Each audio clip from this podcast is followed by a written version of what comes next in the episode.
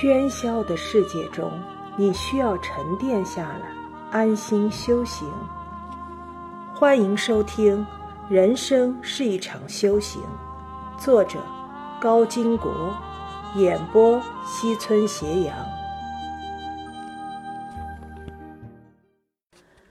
七，不堪计算的亲情。世间最难计算的就是亲情。甚至根本无法计算，因为亲情是很难用一种客观存在的标准来衡量的。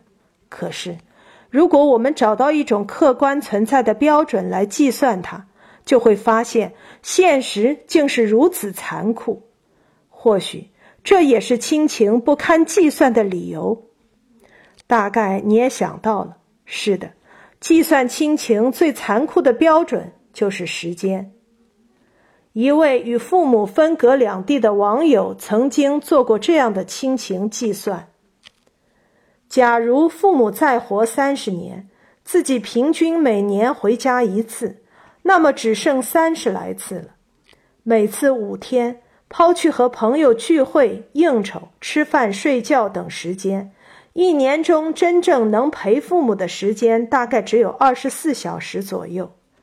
三十年总共不及七百二十小时，差不多一个月。三十年一个月，就这么个比例，甚至更差。二零一一年七月，《京华时报》报道过一位八十五岁的卖菜老人，儿子在国外娶妻生子，三十多年了，老人只见过儿子一回，就是他爸去世的那年。我们不能一味责怪老人的儿子。记者曾经问他：“为什么不叫儿子回来陪他？”老人的回答是：“回来一趟太贵了，我自己能活。”后来，热心的网友把老人的情况发到了微博上，呼吁大家多照顾一下老人的生意，这才引起了记者的注意。如果老人的儿子看到这些报道，会作何感想呢？是后悔，是伤心，还是百味杂陈？我们无法想象。如果他知道，在他出国之后的三十年，他见母亲的次数将只有一次，短短一两天时间，他还会那么决绝吗？亲情真的经不起计算，经不起折腾。有些空巢老人，晚景非常凄惨。一位朋友曾讲过一个空巢老人的故事。那一年冬天，朋友找了一份投递员的工作。投递员不光是投送报纸，还负责征订。有一次，一位老人订了一份报纸，特别嘱咐朋友：“麻烦你每天把报纸送上楼，好吗？”这的确有点麻烦。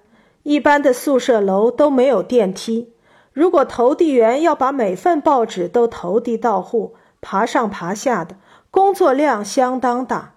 为了减轻工作量，投递公司一般在一楼做一批报箱，投递员只要把报纸放到一楼的报箱就可以了。看到朋友有点为难，老人嗫嚅着说：“我知道你很为难。”我老伴走了，儿子又在国外，就我一个人住在这里。我有心脏病，不知道哪一天就会发生意外，死了也没人知道。这几句话让朋友没法拒绝，马上答应下来。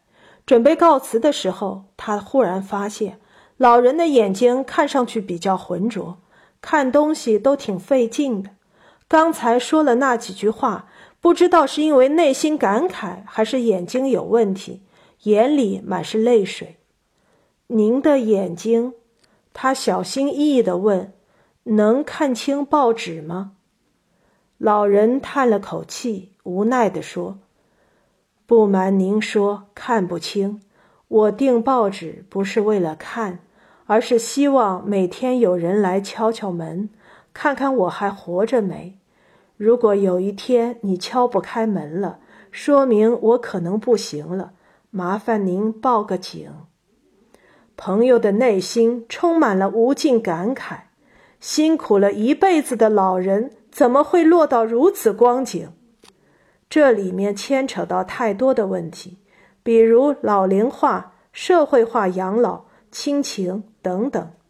但这都不是我们要探讨的话题。我们想说的只有一句：亲情不是无限的，它有保质期、有效期。过了有效期的亲情，无论你如何哭泣，都不会回来了。比他多爱二十年，二十多年来一直温馨和睦的家庭，有一段时间忽然变得鸡飞狗跳，吵闹不断。一打听，原来是女儿恋爱了。女儿大了，谈恋爱没什么不妥，可问题是，她找的那个男朋友大概上辈子和未来的丈母娘是仇人，非常不对付。男青年无房无车，工作不稳定，老妈很不喜欢，坚决反对。有一次，甚至对男青年大发雷霆，将其轰了出去。男青年无论如何承诺一定要让他过上好日子，都无济于事。第二天，男青年依然来了，站在楼下，他老妈居然一盆冷水浇了下去。老妈的确有点过分。不仅邻居有不少说闲话的，就连女孩自己也对老妈的行为十分不满。老妈一再阻挠，一再称这个男孩子不可信，就算将来能让他过上好日子，早晚也会变心。云云。老妈越是这么说，女孩的逆反心理越强。最终，老妈没能阻挡得了年轻人的爱情。当然。也有一种可能是，他怕再这么阻挠下去，女儿万一想不开寻短见，那可就全完了。女儿如愿和男青年结婚，但对母亲内心还是有着很多的不满。这一切仿佛梦境，男青年做梦一般娶到了自己的心上人，这让他发奋工作，创办了自己的公司，买上了自己的别墅、好车。让心上人过上了幸福的日子，即便如此，他依然十分珍惜自己的妻子，从来没有什么花心的事情出现，这让妻子十分满意。有一天，母女俩又见面了，女儿对母亲说：“怎么样？他是爱我的。你看，他如今有钱了，可依然没变心，依然爱我。”母亲沉默了两秒。淡淡的说：“是的，他很爱你，可你别忘了，我比他多爱了你二十年。”母亲一开始似乎是狭隘的、自私的、絮叨的，几乎就是一副小市民的面孔。这也是许多年轻人离家想父母、见面烦父母的原因之一。可你有没有想过，如果没有母亲的这些阻拦、这些磨砺？那个男人还会如此珍惜眼前的妻子吗？这种阻拦看上去如此世俗，如此功利，却是一块试金石。没有考验，谁会懂得爱情来之不易、唾手可得的爱情？那个男人会珍惜吗？要相信，一个爱了你二十年的人，他的爱要比一见钟情的爱更深沉。不求回报，原来可以如此幸福。